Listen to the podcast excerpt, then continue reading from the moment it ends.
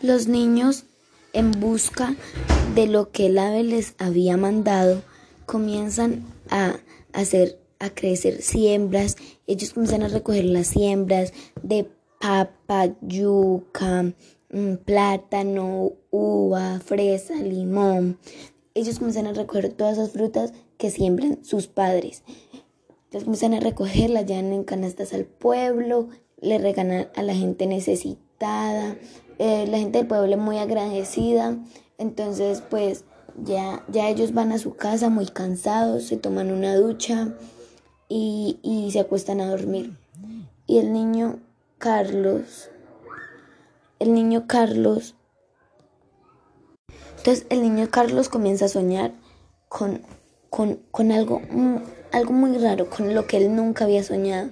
Sueña que ellos están en una aldea y había un señor muy grande y muy fuerte, lleno de, de con nariquetas de oro, con ropa indígena y, y, y, y, ese, y esa persona le trataba de dar un mensaje a Carlos, diciéndole, Carlos, por favor, por favor, ayuda a tu padre. Tu padre está muy enfermo, solo que él no les quiere decir. Entonces el niño se preocupa, se preocupa mucho por su padre. Comienza, se despierta muy asustado a levantar al niño José, diciendo, José, José, nuestro padre está enfermo, hay que ayudarlo. Los niños comienzan a, a llamar a la madre, preguntándole, Madre, nuestro padre está enfermo.